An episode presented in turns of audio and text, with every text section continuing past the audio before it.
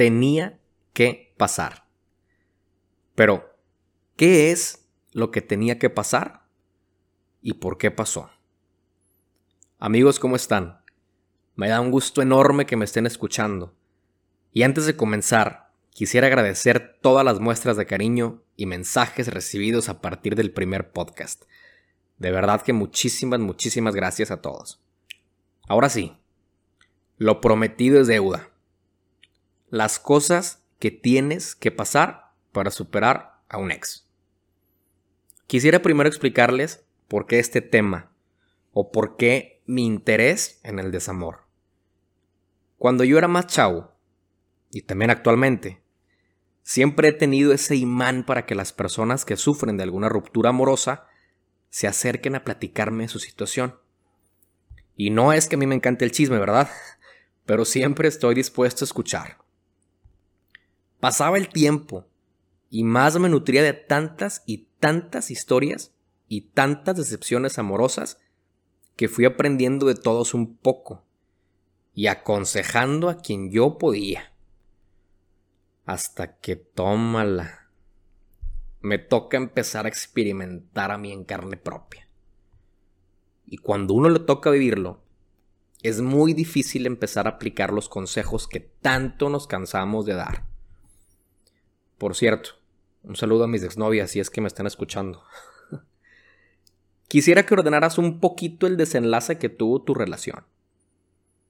Para que se dé una ruptura amorosa, pueden ocurrir las siguientes cosas. Peleas constantes, dejar de sentir amor, un tercero en discordia, choque de intereses, falta de aprobación de los papás, cambio de residencia de un estado de un país a otro, falta de confianza y muchas más. Se van notando todas las historias que he escuchado, ¿verdad? Toda la culpa de esto la tiene el enamoramiento. El enamoramiento es muy, muy diferente al amor. Es peligroso. Puede hacerte ver en la otra persona cualidades que no existen. O no te deja ver defectos que sí existen. Todos tenemos cualidades y todos tenemos defectos, obviamente. Pero, para poder tener una relación de pareja, es importante saber si podemos vivir con ello o de plano mejor ni le entramos. Para todas las mujeres que me están escuchando, tengo que decirles que no existe nada más estúpido en la vida que un hombre enamorado. Y de verdad, el hombre enamorado se atonta a veces y, y ni crean eh, que los estoy justificando. Hace tiempo conocí a una mujer, vamos a ponerle de nombre Ana. Ana, en el momento ya avanzado que teníamos saliendo, me dijo, ¿sabes qué? Me agradas. Me gustas y me encanta salir contigo. Solo que yo tengo un problema. No soy muy demostrativa que digamos, y mis relaciones pasadas han fracasado por eso. Yo dejé de escucharla cuando terminó la frase me encanta salir contigo. Yo me sentía el pelado más feliz del mundo y por dentro estaba haciendo una fiesta completa. A huevo, ya le gusto. Y ahora, ¿cómo le digo que sea mi novia? Yo estaba en todo menos en lo importante. Ana me dio una señal. Y más que una señal, me dijo el código completo. Pasó el tiempo y yo le pedí que fuera mi novia. Todo era muy bonito. Al principio muchas relaciones son bonitas, ¿no? Pasaba el tiempo, ya varios meses, y empecé a ver lo que ella me había dicho, pero yo no escuché. Cuando comenzaron las discusiones, mis reclamos eran, es que tú no demuestras lo mismo, no siento que me quieras y cosas de ese tipo. Primer desbloqueo, ojo, para todos los que están pasando por algo parecido. Todas las personas quieren de manera diferente y algunas quieren a su manera. Muy probablemente para esas personas caminar contigo de la mano sea demasiado. Pero cuando lo hacen están demostrando algo que ni ellos esperaban. Lamentablemente las personas siempre esperan ser queridas del mismo modo, y de estas creencias la culpa la tienen las redes sociales. Las personas que quieran a su manera y que no son demostrativas, siempre te lo van a decir desde un principio. Y puede que no te lo digan directo. Es cuestión de que le demos un poquito más de espacio con el enamoramiento y podamos identificar las señales. O, si esa persona te lo dijo desde un principio, es cuestión tuya saber si es lo que quieres y vas a aceptarlo. Como era de esperarse, Ana y yo terminamos por conflictos de intereses. Yo esperaba que ella me regresara el mismo afecto que yo le daba. El enamoramiento tiene fecha de vencimiento. Ocho meses dura un enamoramiento. Pasando de ese tiempo, ya se le puede llamar amor. Es una regla invisible. Guárdala para ti y acuérdate siempre de ella. Cuando terminas con tu pareja, debes volver a organizar y de eliminar algunas de las cinco etapas de duelo que ya conocemos. Negación, ira, negociación, depresión y aceptación. Es imposible evitar pasar por estas cinco etapas, pero ahora que me estás escuchando, vas a poder lograrlo. Un día se acercaron a mí a platicarme. Compare, Acabo de terminar con mi novia. No entiendo por qué si ella siempre decía que me amaba. Ya conocí a sus papás. Me pasaba a su casa. Salíamos con sus amigos. ¿Cómo puede ser que me haya dejado? No, no, claro que no. Yo estoy seguro que me ama y que está confundida. A lo mejor sus amigas están metiéndole cosas de mí. Pero mira, mañana la voy a ir a buscar. Y voy a pedirle que lo piense bien. Y si no quiere, pues ya ni modo. Tendré que seguir con mi vida. Cuando por fin me dejó hablar, le pregunté, ¿cuánto llevabas con ella? No, pues siete meses, compadre. Esta persona estaba viviendo las cinco etapas del duelo en lo que me estaba contando su situación. Y peor aún, no se estaba dando cuenta que su relación estaba basada en el enamoramiento y no en amor. A ver, Vamos a cambiar las reglas del juego. Sentir tristeza es inevitable al momento de terminar con tu pareja. Pero necesitamos tener la cabeza muy fría para poder poner al principio la aceptación. Si nosotros ponemos la aceptación al principio, nos va a ir mucho mejor. Poder decir, ok, se terminó, ya me dejó, ya se acabó. Y si la razón por la que te dejaron es porque ya no te querían, entonces, la aceptación debe de ser la única etapa por la cual debes pasar.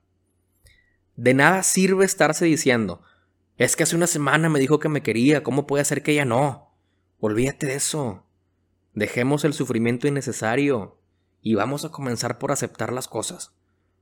Ahora, la negociación debe de ser con nosotros mismos. Saber decir, ok, pasó esto y aprendí no me vuelve a pasar.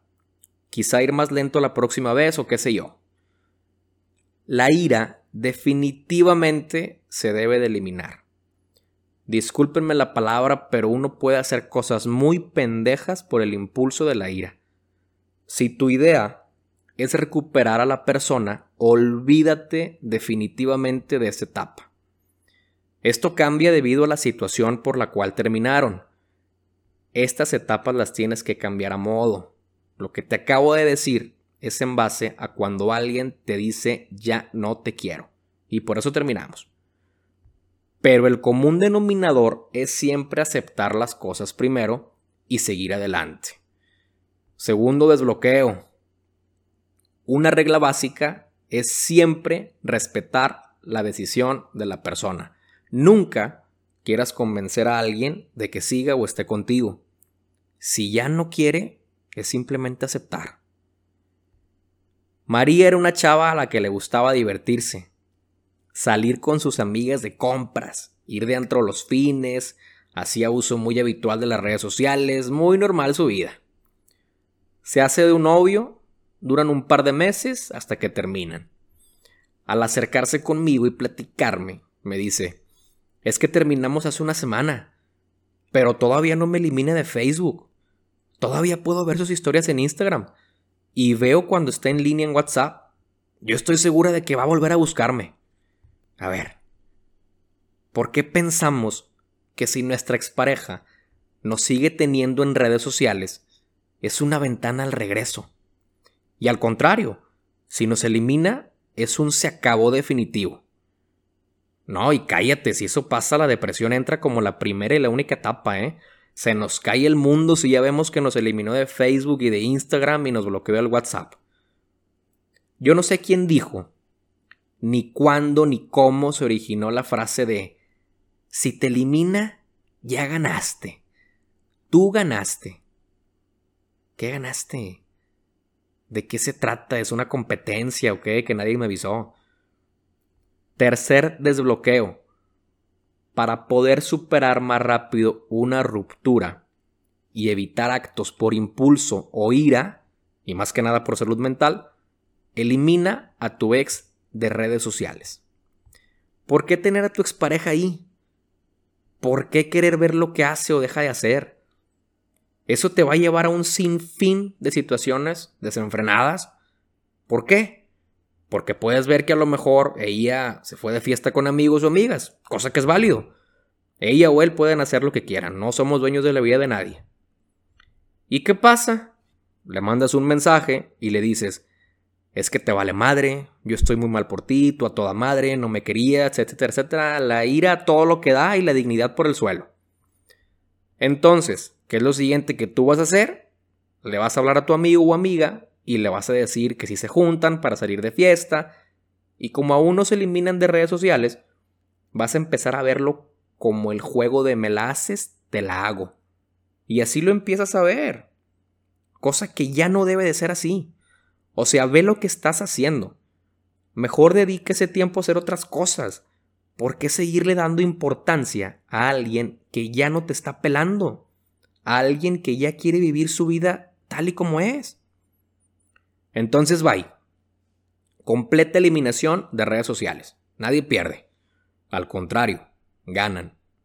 ¿Qué ganan? Pues el sanar más rápido. Cuarto desbloqueo. Si tu intención es querer regresar con tu ex, recuerda que nadie quiere volver a un lugar que aún no siente perdido. Oye, pero si en algún momento pasa el tiempo y por alguna razón me vuelve a agregar a las redes, o yo lo hago, ¿se vería mal? ¿O crees que aplique el dicho de donde hubo fuego cenizas quedan? No.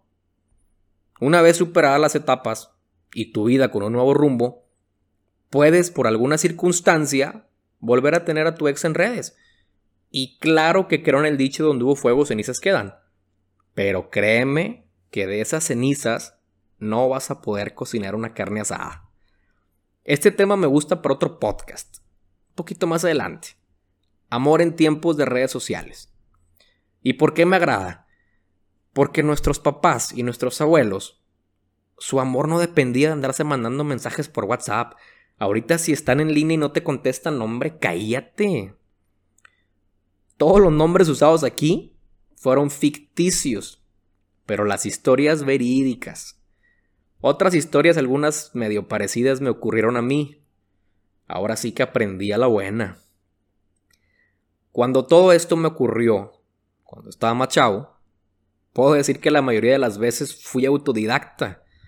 Siempre buscaba información por internet de cómo superar una ruptura. Porque mujeres, déjenme decirles que el hombre es más depresivo. No sé cómo se sienten ustedes cuando terminan una relación, pero me atrevo a decirlo porque la mayoría de las historias que yo he escuchado son de hombres. Más adelante voy a decir los mentores, los autores y todas las personas que yo escuché y leí, por si algún día ellos me llegan a escuchar a mí sepan que estoy muy agradecido con ellos. Muchas gracias por escucharme y pendientes del siguiente podcast. Amores imposibles. ¿Existen? Sigue pendiente y no te preocupes. Recuerda que al final siempre se sufre de amor y otros asuntos. Hasta la próxima.